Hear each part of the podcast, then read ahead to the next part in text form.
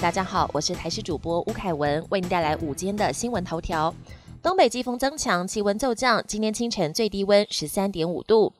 今天受到东北季风增强的影响，各地温度下滑。清晨最低温，本岛平地最低温出现在苗栗头屋，只有十三点五度。气象局预估，这波冷空气在今天晚间到明天清晨还会更冷，强度不排除逼近大陆冷气团等级。其中北部、东部属于湿冷天气形态，外出除了要穿暖之外，也要记得携带雨具。中南部地区则属于干冷，白天温度会回升，要留意日夜温差。预计这波冷空气将会影响到礼拜四、礼拜五才会逐渐回暖。台铁瑞芳侯同段抢通，今天清晨五点十一分单线通车。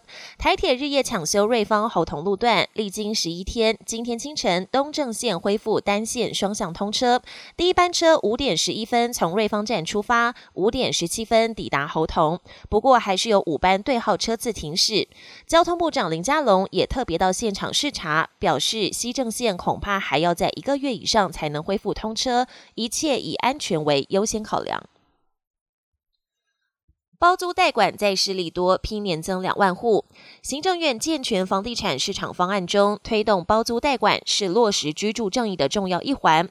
然而，至今包租代管推动进度牛步。根据了解，内政部拟修正住宅法，将从租税面吸引房东加入。初步方向将修法降低包租代管房东被查税疑虑，不要再往回追税，破除房东心魔。鼓励有壳族、多屋族释出房源的同时，不必担。心被翻旧账，提升加入包租代管诱因。国际焦点配送马不停蹄，美国将开放接种辉瑞疫苗。美国 CDC 主任十三号终于正式同意委员会建议，开放十六岁以上的美国人接种辉瑞疫苗。辉瑞疫苗的配送工作紧锣密鼓进行，第一批疫苗陆陆续续在十四号送达全美各地机场。